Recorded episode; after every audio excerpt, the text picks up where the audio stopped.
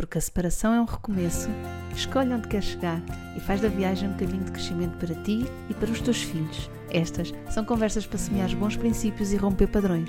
Se és um pai ou uma mãe que deseja sinceramente ultrapassar a separação para viveres a tua parentalidade com integridade, responsabilidade e autenticidade, então vem connosco, define as tuas coordenadas, vais chegar onde ainda nem sequer consegues imaginar. Olá, hoje vou estar à conversa com a Helena Brito. A Helena é mulher, mãe, empreendedora, coach parental e host de um podcast. Mas é como filha que vem conversar comigo. A Helena é filha de pais separados e se na sua história houve muitas dúvidas sobre o amor, também foi nela que o descobriu. Fica, vais gostar. Tanto eu como os filhos convidados para estas conversas temos a convicção de que os seus pais e todos os pais fizeram o melhor que conseguiram com os recursos que tinham na altura. É com essa certeza e essa salvaguarda que pretendemos dar voz às vivências emocionais das crianças que crescem com os seus pais separados. Pela mão destes filhos, agora adultos, podemos melhor compreender o impacto do que experienciaram e as aprendizagens que fizeram, para que nós, pais, possamos fazer menos do que prejudica e fazer mais do que facilita. Olá, Helena! Olá, Mafalda! Muito boa tarde! Boa tarde, seja bem-vinda ao nosso podcast GP3S para um divórcio mais consciente. Muito obrigada pelo vosso convite, pelo teu convite, para estar aqui presente hoje a contar a minha história. Uh, espero poder uh, um, influenciar alguns adultos com papéis educativos a repensarem os seus papéis quando se divorciam, com o meu testemunho uh, como filha de pais divorciados numa época em que não se falava muito sobre. Um, em que não se falava. Em, em, que era um tabu o divórcio, não é? Não se falava, era um tabu o divórcio ainda. Sim. Sim. Sim. É, acho, acho muita piada que, que, as pessoas, quando os convidados chegarem e falarem vocês, uh, isso aquece-me o coração, porque de facto muitas vezes estou só eu aqui, mas isto é sempre sobre mim e a Marcela também, mesmo quando ela não está. Sim, sim, e então sim. acho muito ternurento uh, de pensar em, em, nós assim na dupla, portanto, obrigada por isso. Porque Helena. eu ouço-vos às duas. Sim, que bom. Olha, e esse é outro detalhe que já começaste aqui a desvendar. Tu vens no papel de filha, de filha de pais separados. Sim. Que, como eu te estava a dizer em off, para mim é assim dos episódios uh, que me trazem mais um, sensação de missão e de intenção, de propósito, porque foi assim que começou o podcast para dar voz aos filhos, uh, aos filhos já crescidos, porque uma questão também de ética, não é? De trazer crianças ou, ou, ou, uhum. ou miúdos ainda uh, menores de idade traz uma série de questões éticas e, portanto, é com reservas é. que eu faria, mas trazer os adultos, hoje adultos, a contar a sua história de crianças uh, é para mim muito, mesmo muito, muito importante e sinto com verdadeira uh, missão, com e honrar a história destas pessoas. Por isso, Helena, mil obrigadas por estares aqui hoje. Obrigada eu pela, pela, pronto, por esta oportunidade em que eu pude refletir bastante antes de estar aqui presente para falar da minha história, um, mas que eu quero estar aqui em verdade, ser autêntica e trazer esta minha vulnerabilidade em segurança. Eu sinto-me segura hoje por tudo o que já fiz pelo meu caminho, um, pela terapia e não só e pelo meu desenvolvimento pessoal e pelo amor que fui encontrando na vida, consegui uh, reescrever, digamos assim, a minha história e, portanto, estou preparada para fazê-lo. Estou aqui aberta ao que vier. Que bom, que bom. Olha, quando estavas a falar de, de, anos em que ainda era muito tabu falar sobre, sobre uhum. o divórcio, uh, estás a referir, só para quem nos ouve, se situar, estás a referir mais ou menos a que altura? Então, os meus pais separaram-se, eu tinha 13 anos, isto foi há 31 anos atrás. Uhum. Portanto, Portanto 1900. Estamos aqui a falar 90, em 90 e qualquer coisa. Uhum. E para perceberem a dimensão da coisa, uh, portanto, uh, foi um, era um divórcio esperado, um, não foi nada que me.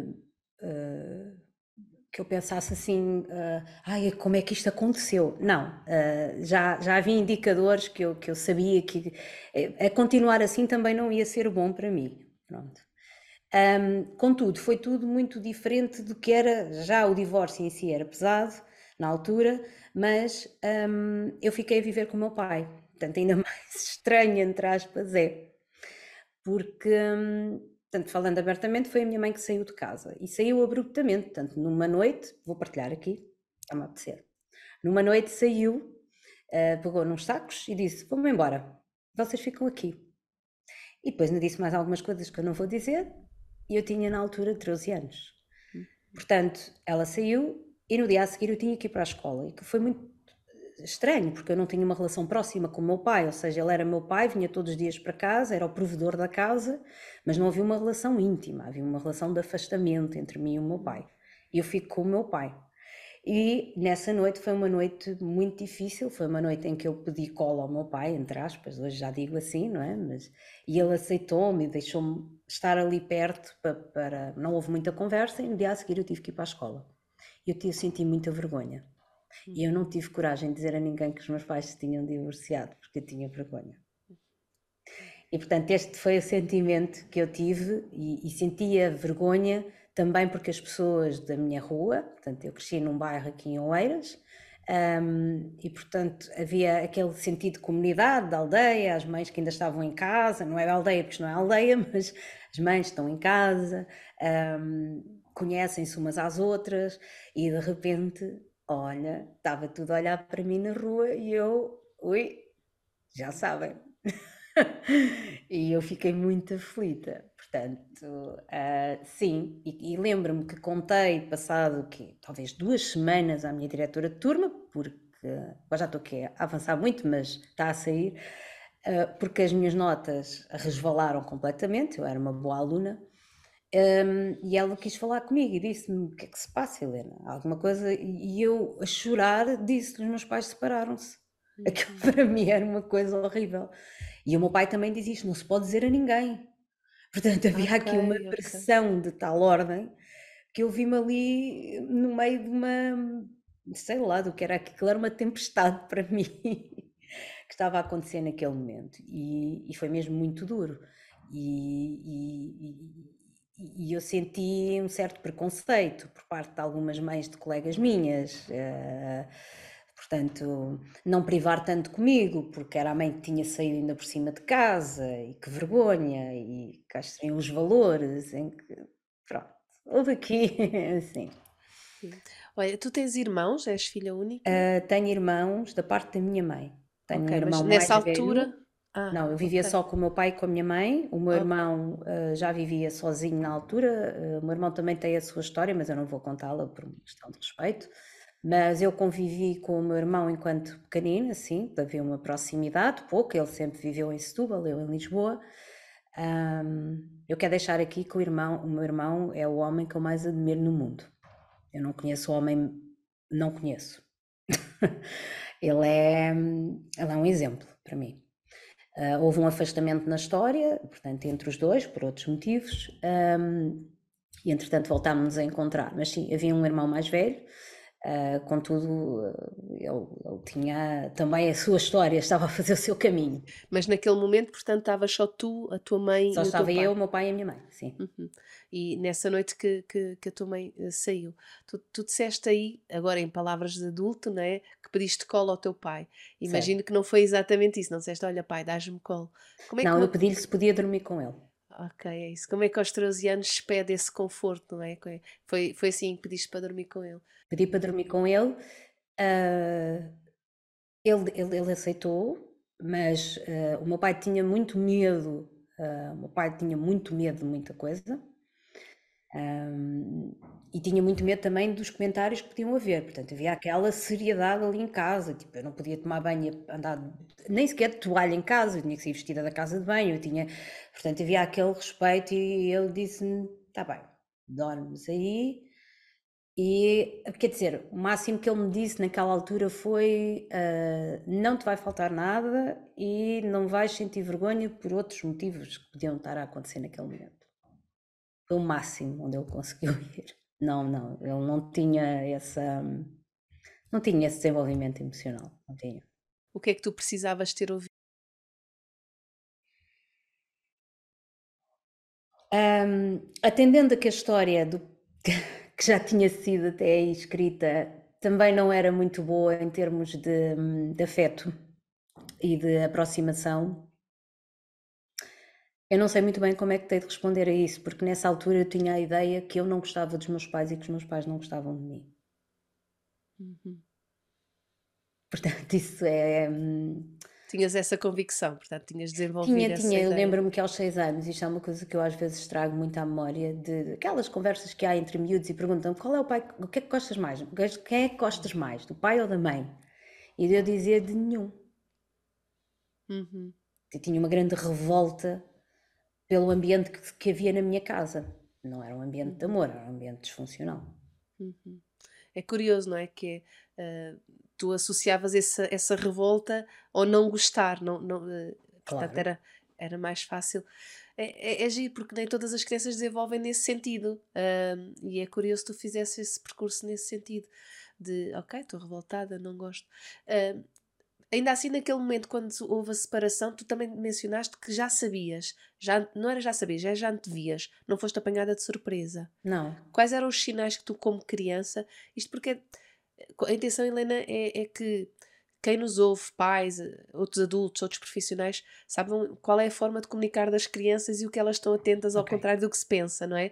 Portanto, quando uma criança diz, uma criança com aos 13 anos já não é bem, bem criança, não é? Está ali naquela fase eh, Uhum. da pré-adolescência, como é que nessa idade se percepciona que, olha, pode estar aqui a acontecer uma ruptura eu não, e quando se dá a separação, não ser Já apanhada porque era um ambiente surpresa. muito violento. Pronto. Uhum. Então dá violência eh, e, e porque a minha mãe verbalizava isso. Desde muito pequena que ela me ia dizendo, qualquer dia sai de casa e deixe-te sozinha com o teu pai. Qualquer dia sai de casa e deixe-te sozinha com o teu pai. E fez. Portanto, não, eh, só faltava saber qual era o dia. Pronto. Ok. Ela aí não, não, não preparou, foi. Uhum. Como é que. Os sinais, os sinais não, não, não eu assim, eu, eu depois ah, fui-me apercebendo também, estando atento a outras pessoas que se foram divorciando, entretanto, mais tarde, não nessa fase, hum, há um distanciamento, hum, hum, há uma desconexão que eu acho que nós Uhum. sentimos, que é o pai ou a mãe já não gostam um do outro. Sim. Uhum. Mas isso não é o que mais me preocupava na altura, não era isso. Sim, quando descreves que há um ambiente de, de violência e tóxico, não é? Tu, tu usaste Tóxico, disfuncional, não é? Sim, muito disfuncional. Sim, sim. Já, já se perdeu aí o fio à, à meada do ponto de vista do amor. há, não há assim é? um sinal claro. hum, não há. Tu eu acho- lembras-te dos- quando os teus pais gostavam do outro? Não, Ok. não me lembro disso. Lembro-me de momentos de felicidade em separado de ambos. Lembro-me até de momentos em que eles estavam mais ou menos bem, mas havia sempre no ar um clima de tensão. Uhum. ou pelo ambiente, ou pelas pessoas que estavam presentes, ou podia sempre haver ali um estímulo externo que podia eh, escalar ali a relação para um, a um momento que podia ser estragado por algo que alguém fizesse ou alguém dissesse. Portanto, Não, eu nunca, se- eh, eu, eu senti sempre que havia ali uma grande luta de egos. Hoje interpretas assim. Como é que Exato. interpretavas na altura? Aos 6 anos, aos 7 Era anos? como já- se houvesse, eh, era, era, eh, quem é que fica com a última palavra? Uhum. Quem é, quem é que diz a última palavra aqui? Ganha quem? Ganha o mais forte, mas o mais forte em quê? Mais forte intelectualmente ou o mais forte fisicamente? Hum. Alguma das coisas tinha que ganhar numa conversa. Portanto, eh, não fisicamente, fisicamente, mas até psicologicamente. Sim, Tinha que haver ali um, há Uhum. ali uma luta de espaço, de quem é que vai ter a última palavra, quem é que vai dizer, quem é que vai gritar, quem é que vai. E era normalmente, claro, o meu pai, por outros motivos, que encerrava as conversas. Uhum. Ok.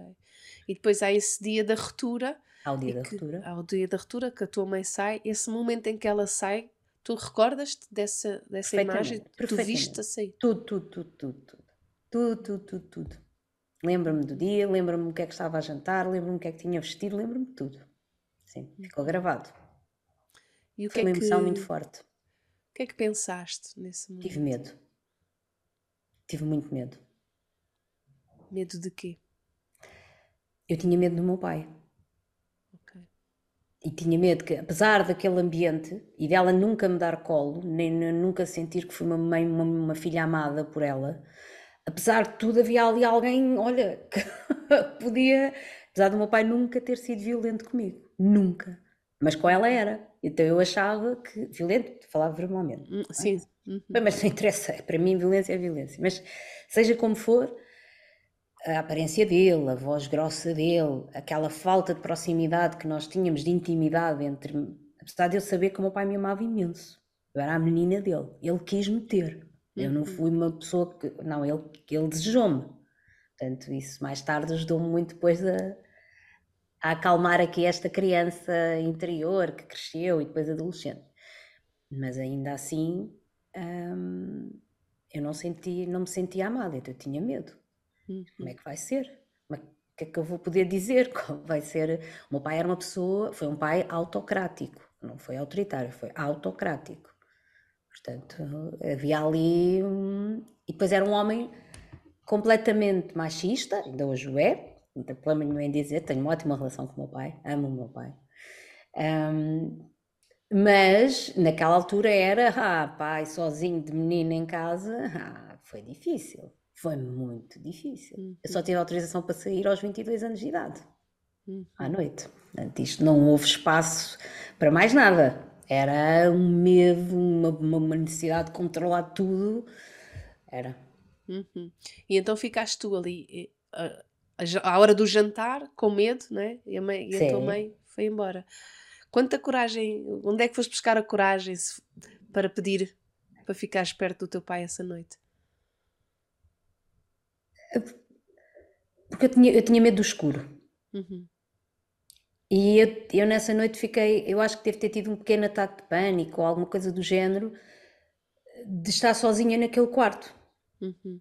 Porque invadiu-me também, agora que estou a falar contigo é interessante.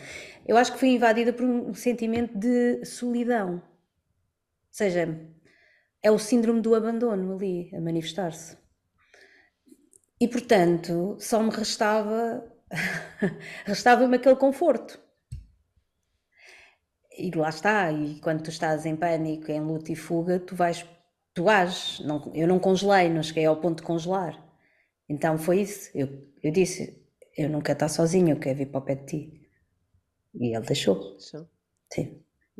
Foi só essa noite ou pediste mais vezes?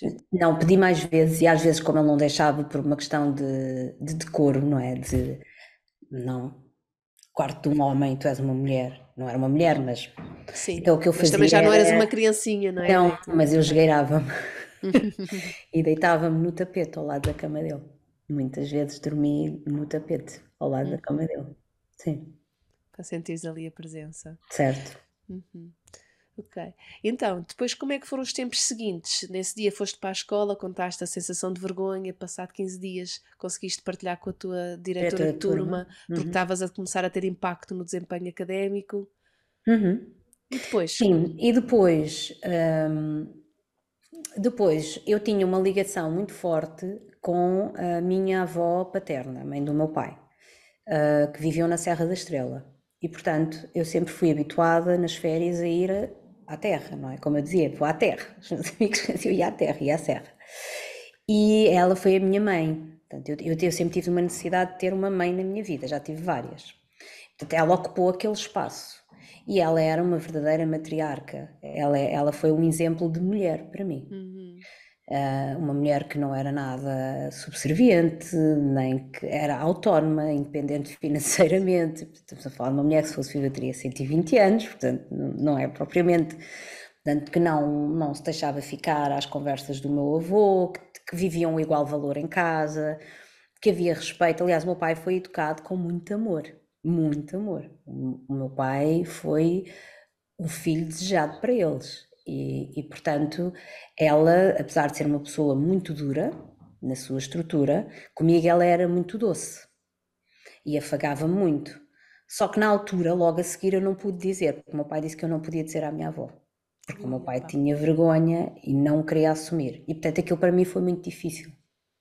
Só que a minha avó começou a perceber que eu andava a chorar por todos os lados e percebeu, mas porque é que a tua mãe não veio? E, e a minha avó, na sua sabedoria, porque não foi assim à bruta, não é? Sentou-se, nós tínhamos um sítio seguro que eu vou partilhar agora, que era uma capela em frente à casa dela, que ainda hoje eu revisito muitas vezes quando preciso, e onde nós nos sentávamos a ter longas conversas.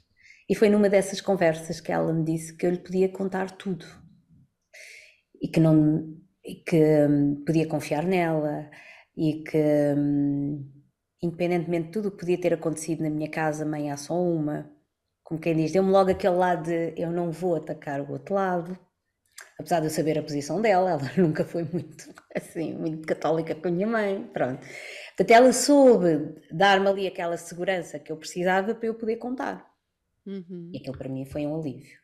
E portanto, era ali que eu ia buscar um bocadinho daquele conforto, da tranquilidade, da paz que eu precisava para voltar a Lisboa com o meu pai, portanto, numa altura em que estávamos a construir a história, e continuar a estudar. O meu rendimento foi o mesmo? Não, nunca mais foi o mesmo. Nunca mais. Eu fiquei profundamente traumatizada com uma série de coisas, até porque o meu pai hum, tinha, tinha, tinha uma profissão exigente, ele sempre fez aquilo que quis, ele era mecânico de automóveis, era dono de uma oficina de automóveis, era um homem de sucesso, trabalho de vários.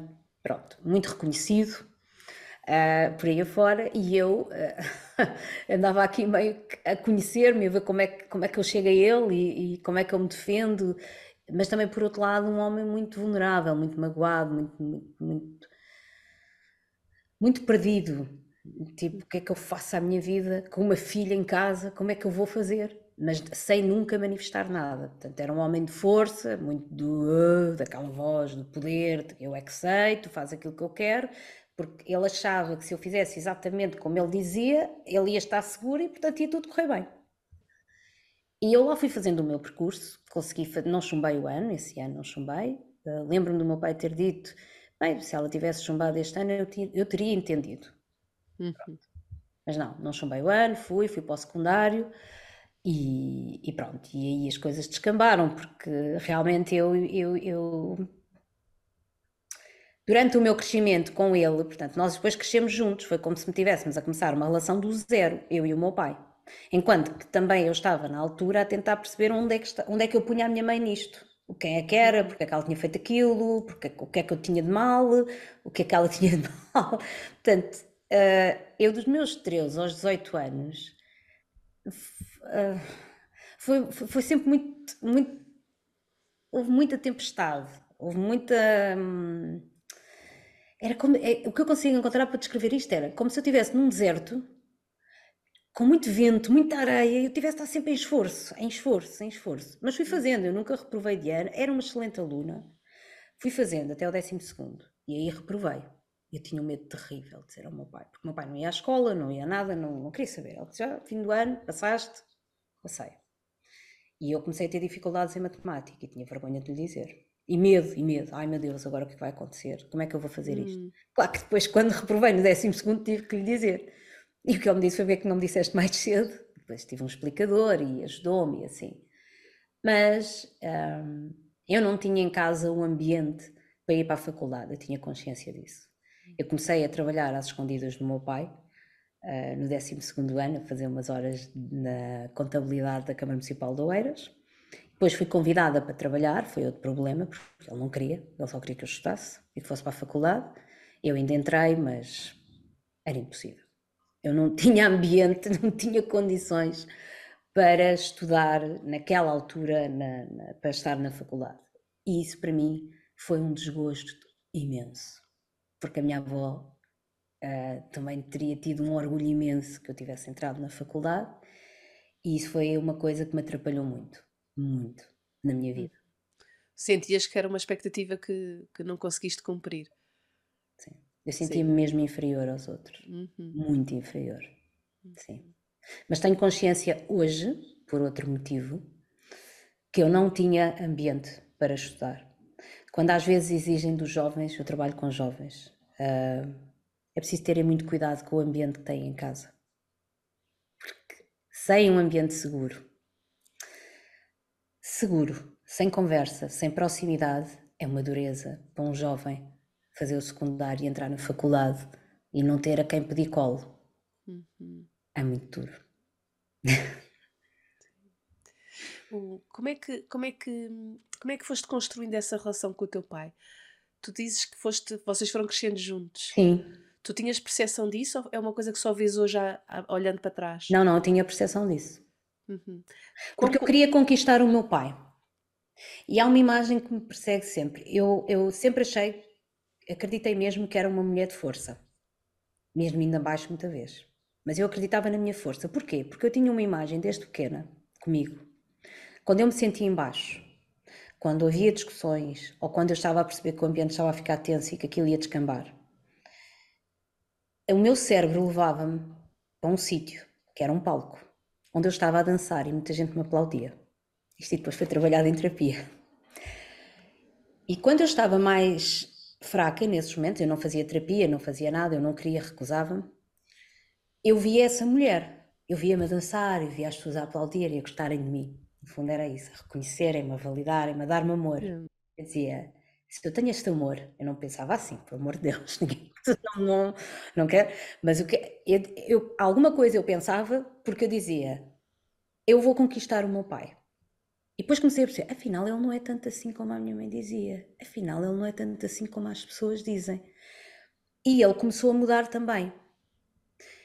E, e começou a chegar mais cedo a casa, começámos a fazer programas para ele era ir almoçar fora aos sábados, ao invés de, portanto, não tinha a oficina aberta todo o dia, íamos almoçar aos sábados e, e aos domingos já ficava em casa e depois passámos a ir às compras juntos e começámos a fazer coisas juntos e, e pronto, lá a maneira muito tosca dele, lá me dizendo que gostava de mim, um, pronto, mas o meu pai também teve ali problemas um, pronto, na altura com o álcool e assim, que, porque lá uhum. está, não sabia lidar com aquilo e portanto eu tive que cuidar um bocadinho dele e nessa fase sentia-me útil, entre aspas, e, e chegou uma altura que eu comecei a ver o meu pai com menos medo. A partir do momento que o medo baixa e que a pessoa baixa um bocadinho essa guarda, é como se o vidro começasse a ficar mais claro. Não é? Deixa de ter tanto, tanta imagem fosca e começa a ver uma coisa diferente. Abre a perspectiva, aumenta a lente e diz: pá, isto aqui, há aqui um homem interessante. Há aqui uhum. alguém que também tem medo, há alguém que a pouco e pouco ele íamos eh, com breves frases, o meu pai depois por cima é, é de muito poucas falas, portanto não, não estamos a falar sequer de uma pessoa, e isto é importante. Porque nós precisamos tanto, tanto, tanto. Às vezes os, pais, eh, os filhos dizem assim, porque eles são chatos, porque eles não se calam, mas isto é tão importante. Nós ouvirmos, porque senão nós criamos 300 histórias. Eles não gostam de mim, ele não quer saber de mim. Eu estou a falar isto, ele não me está a dizer nada, não me está a dar retorno. Isto quer dizer o quê? Ele não sabia, coitado, não sabia. Hoje em dia eu sei que ele não, não era capaz de mais. Era aquilo que ele conseguia dar naquele momento. Era muita coisa para ele hum, e, eu, e, e, era muita coisa para mim. Então nós fomos construindo essa história a pouco e pouco, até eu ter 18 anos. Uh, na altura dos 17 pós 18, estava muito faltava com aquilo tudo. Fiz um calendário de 365 dias e que ia pondo uma cruz e disse: quando chegar ao, ao dia em que eu faço os 18 anos, eu saio de casa. Mas isso aí durante um tempo para ir para a minha mãe. E depois voltei, passado dois meses, a chorar birranho, porque percebi que ele deu-me esse espaço na altura. Pensei que ele não me ia dar, ele deu. E, e, pronto, e depois foi começando a aliviar, depois aceitou que eu trabalhasse, pronto, como era na Câmara, aceitou que eu trabalhasse, mas tens que estudar, mas tens que estudar, mas eu não tinha condições, eu ainda não, eu não tinha cuidado de mim, eu tinha que cuidar de mim para depois ir para outros, pronto, eh, para dar outros passos na minha vida, para crescer, uhum. para ser mulher, Sim. Sim. Olha, fiquei assim muito com muita vontade de compreender um bocadinho melhor o que esse processo de descobrir do teu pai. Uh, fiquei mesmo assim, que, que, o que é que tu descobriste quando abriu a lente, não é? Quando o vidro Sim. desembaciou, não é? O que é que tu viste que nunca tinhas visto? Quais foram assim as coisas que mais te surpreenderam em Vi que o meu pai era pai? muito mimado, por exemplo. Mimado? Mimado pelos pais. Ah, Sim. ok. Okay. Vi que o meu pai tinha sido um menino muito mimado. Vi que o meu pai tinha uma autoestima enorme e vi que o meu pai era frágil. Uhum. E vi que o meu pai também tinha na história dele alguém uh, que tinha sido autocrático, que era a minha avó, uhum. e que tinha comandado um bocadinho a vida dele. E vi que o meu pai era muito corajoso, porque o meu pai fez a vida, literalmente fez o que quis, estudou o que quis, até onde quis, porque a minha avó tinha possibilidades para isso e ele podia ter estudado mais, mas ele fez aquilo que queria. Aliás, eu nunca ouvi o meu pai dizer: Ah, que chatice, vou trabalhar. O meu pai trabalhou 50 anos, sempre com a mesma paixão. E foi isso que eu descobri no meu pai. Ele era uma pessoa muito íntegra um, e, e, e, de valores, de valores firmes. Uh, apesar de agir às vezes de forma desadequada, ele tinha ali valores de família incríveis. Só tens uma mãe. Portanto, apesar de tudo, havia ali um lado protetor dele e de cuidar da minha mãe. Ou seja, até aos meus 18 anos, coisas que foram necessárias fazer e que fizeram, ele cuidou dela. Por minha causa. Ou seja, porque eu existia. Eu acho que isto é de uma integridade imensa. E é de um amor imenso. Só que na altura eu não conseguia ver isto. Pronto, é uhum. isso. Sim. Como é que interpretavas esse comportamento do teu pai? Ah, eu gostava que não houvesse mais ninguém em casa. Eu gostava porque eu tinha medo. Eu sabia lá quem é que vinha para ali, que, que pessoa é que ia aparecer na minha vida. Uhum. Se fosse igual. se eu voltasse a ter. Eu comecei a pouco e pouco a ter alguma tranquilidade no dia a dia. Apesar de tudo, havia momentos em que eu estava em silêncio, em que não havia ninguém em casa, em que eu tinha espaço e tempo para fazer algumas coisas, porque eu era uma adolescente e fui uma adolescente que fez as coisas todas que tinha para fazer, só que eu era perspicaz. Eu uhum. fazia nas horas em que podia, em que ele não estava, e tinha que fugir das vizinhas, porque as vizinhas contavam-lhe tudo. Uhum. Sim. Curioso. Portanto, tiveste que foste arranjando forma de continuar a viver aquilo que ah, sim, sim. querias viver. E que... Gostei desse, ai sim, sim. Ai sim, ah, sim. sim. Porque ai, eu acho sim. que os jovens têm que viver essas coisas. Uhum. Não vão viver em adultos, por amor de Deus. Não, têm que viver, agir aquela coisa do perigo e ai, agora se o meu pai descobre. E eu então tinha pavor de tudo que ele pudesse Sim, mas é muito chique, porque repara, tu tinhas esse pavor, mas depois dizes-me, ai sim, sim. É, portanto, sim, sim, porque eu tinha esse lado de força esse lado de força interno. Eu tinha um lado meu que era forte. é Como é que ele nunca foi quebrado? Como é que esse teu lado forte se manteve? Olha, porque como, eu acho que ele nunca foi quebrado porque depois de eu criar uma história com o meu pai, eu encontrei, uh, depois de ter tido os meus namoricos, as minhas coisas, uh, encontrei com o meu marido, o meu atual marido, o único até hoje, o Hugo, eu encontrei o amor. Uhum. E portanto, quando entra o amor na minha vida, aí quebrou-me um bocado. Porque eu pensei, epá, isto é bom demais para mim. Não, não, isto não vai acontecer. Isto não está a acontecer. E eu lembro, eu volto, eu só para, vou já dar aqui um saltinho, mas acho que é importante. Eu, eu depois de casar, é comecei a minha terapia com a minha okay. psicóloga, que ainda hoje é, é, é, é, a pessoa que mais me conhece na minha vida, a doutora Catarina Mexia, é a minha referência, uma mulher extraordinária, okay. e que se não fosse ela, e, e eu a querer, isto não, não, eu não estava aqui hoje a falar como estou a falar, e quando ele entrou na minha vida, e quando nós decidimos casar e tudo, e foi tudo muito acelerado, e foi tudo muito... E, e, e eu entro na família também do Hugo, que é, um, é uma família de amor, conexão, de pertença, de empatia, tudo está ali, uh, eu, eu entro em depressão. Aí eu quebrei. Hum. Eu pensei, ui, isto não é para mim. Isto não. Está-me aqui a acontecer alguma coisa. eu sei lidar com o mal, eu não sei lidar com o bom. Não sei jogar este jogo. Eu não sei jogar este jogo. E aí foi duro. Aí foi duro, mas lá está. Mas, mas eu chegava a casa e tinha o quê? Amor, uhum. compreensão, acolhimento, não julgamento. Mas também tinha uma coisa que eu não estava habituada, que era faz o que tu quiseres. Como assim? Eu sempre tive alguém que dizia que vai para a esquerda, vai para a direita, que muitos pais ainda hoje fazem, não é? Vai, vai para ali, vai para ali. E agora, vai, és independente, faz o que quiseres. Como assim? Eu cheguei a dizer, oh, mas tu não sabes, tens que me dizer mais ou menos o que é que é para eu fazer? E eu ficava a olhar para mim, uma educação completamente diferente da minha, uma família completamente diferente da minha. Disse, mas como assim? Eu tenho que dizer.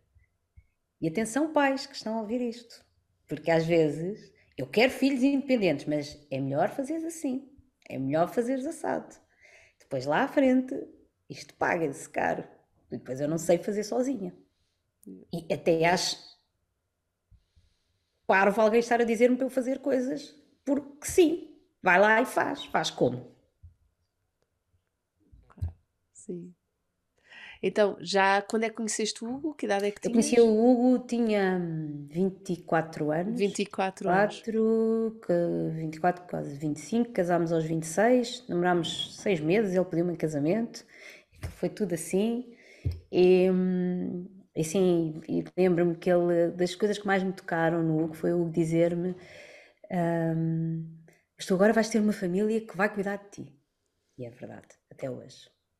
Até hoje. Eu conheci o verdadeiro amor. Não aquele que se diz, aquele que se vive. Uhum.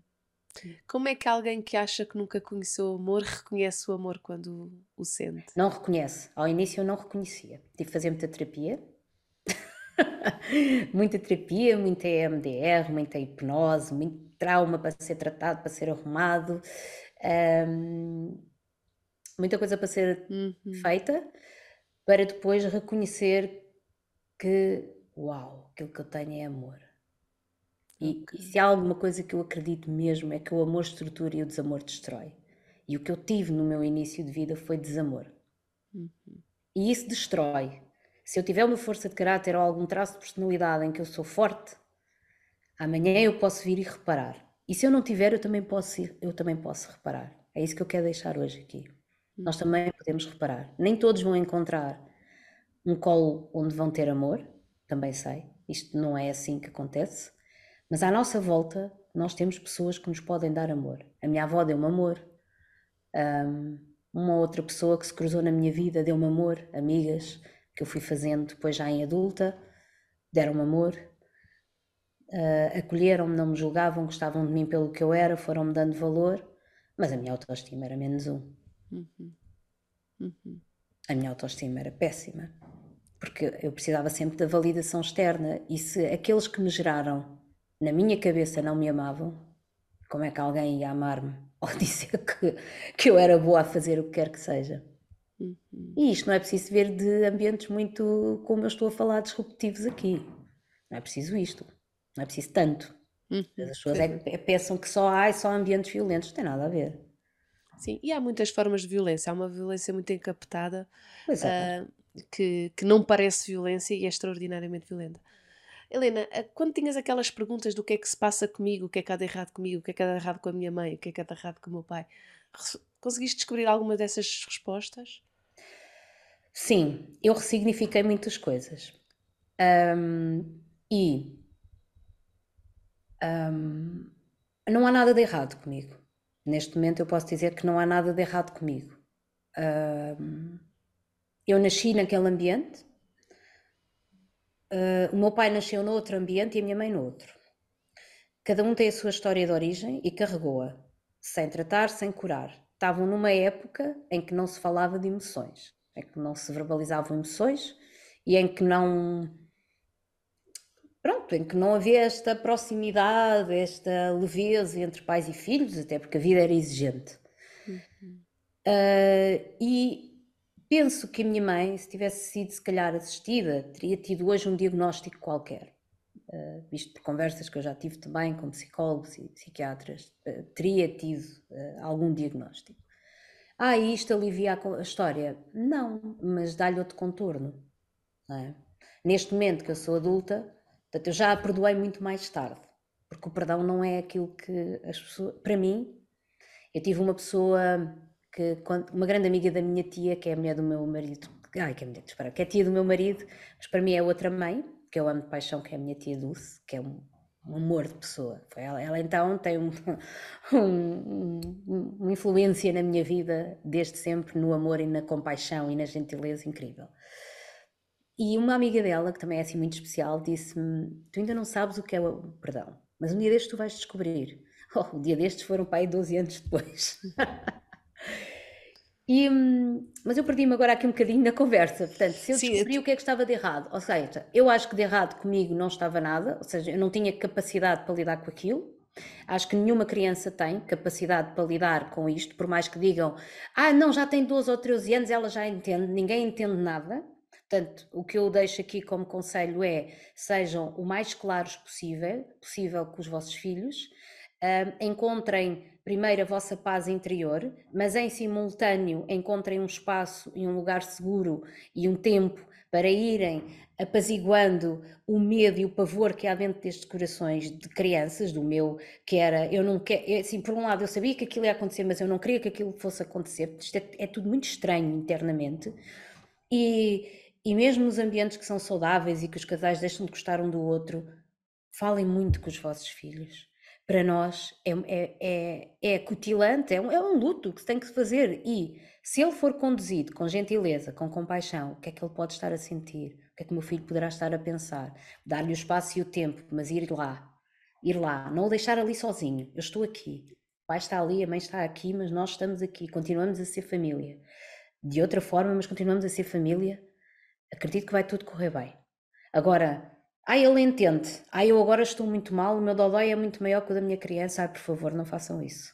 Uhum. Eu entendo, é muito duro para um adulto eu entendo, é difícil, eu entendo, eu vi ao meu pai, eu entendo, mas não, não, deixar uma criança no limbo, não, não façam uhum. isso. Um, e o meu pai era um, era um menino com muitos traumas que não foram tratados também. Portanto, estamos a falar de uma casa em que duas pessoas tinham bastantes traumas, não, que não foram curados, e portanto, e que tiveram, minha mãe teve dois filhos, o meu pai teve-me a mim, e que tiveram a tentar encontrar ali uma forma de que aquilo funcionasse. Uhum. Pronto, mais tarde eu depois também voltei a estar com, a, estar com a minha mãe. Uhum. Um, achei curioso que tu pediste eh, há pouco, no início da conversa, que não é só poderem ouvir os filhos, mas que eu também gostava de saber o que é que é na cabeça do meu pai, porque quando eu falava ele não me respondia, Sim. eu fazia mil cenários, não é? Sim. Sim. também a importância das vezes nós pais também podemos partilhar, sem subcarregar os nossos filhos, mas também o que vai dentro de nós, o que estamos a pensar, eles também poderem desenhar dentro deles aquilo que é o nosso cenário, não é? Também é conhecer é um pouco do nosso mundo interior. Isso é fundamental, porque aí estamos a entregar aos nossos filhos a nossa verdade, olha, adaptada à idade da criança. É dizer, a mãe neste momento não está feliz, está triste. Uh, Neste momento, sim, as coisas ainda estão confusas. Mas há uma coisa que não está confusa, é o meu amor por ti. Uhum. Há uma coisa que não pode estar confusa na cabeça de um pai e de uma mãe. É o amor que sente pelo filho. Eu agora estou-me a arrepiar a dizer isto. Eu sei que isto pode ser muito. Ai, mas como assim? Não pode ser. Um adulto tem a obrigação, desculpem, mas tem a obrigação de. Não pode fazer passar pela cabeça de uma criança que não o ama.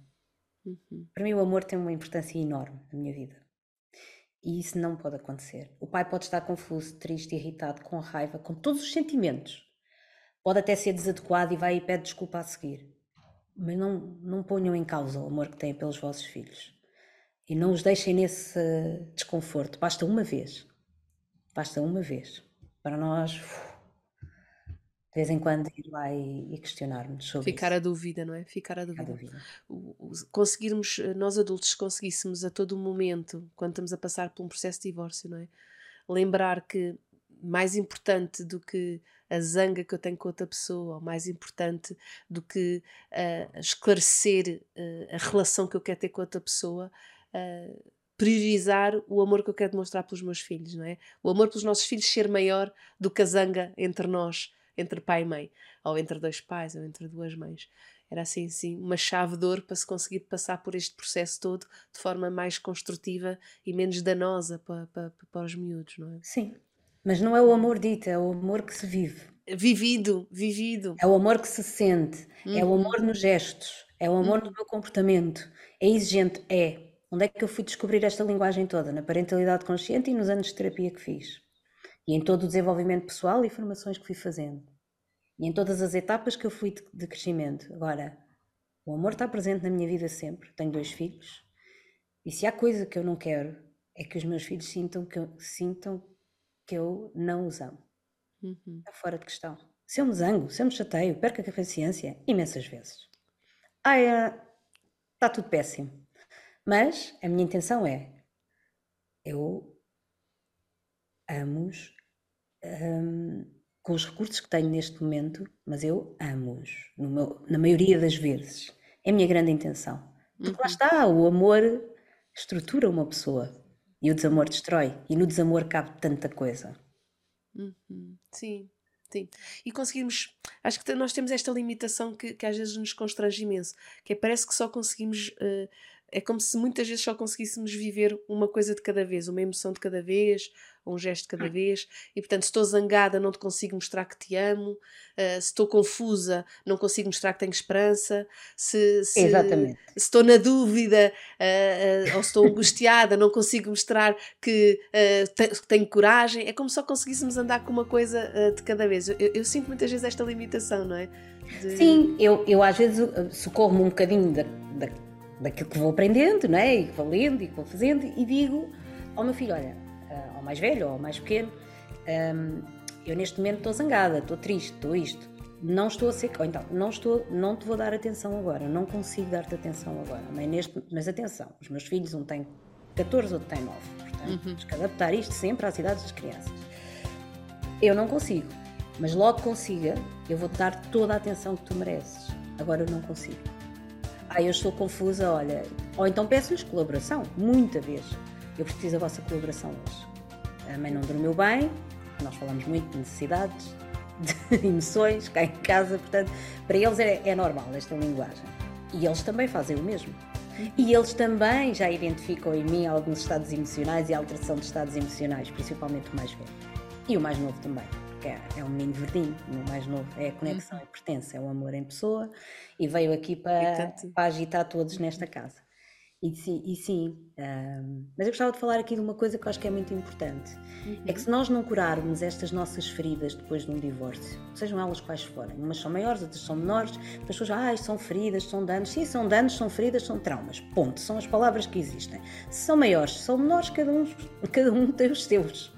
Não estamos agora aqui, ah, porque é trauma, é uma palavra que se evita. Não, é o que é.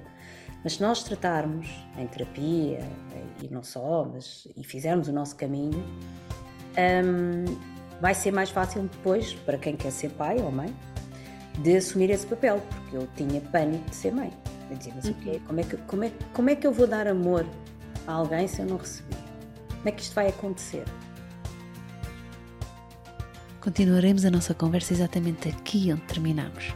Juntem-se a nós no próximo episódio e acompanhem-me a mim e a Helena na sua história e reflexão sobre a desidealização do que é uma mãe, do que é maternidade e a parentalidade.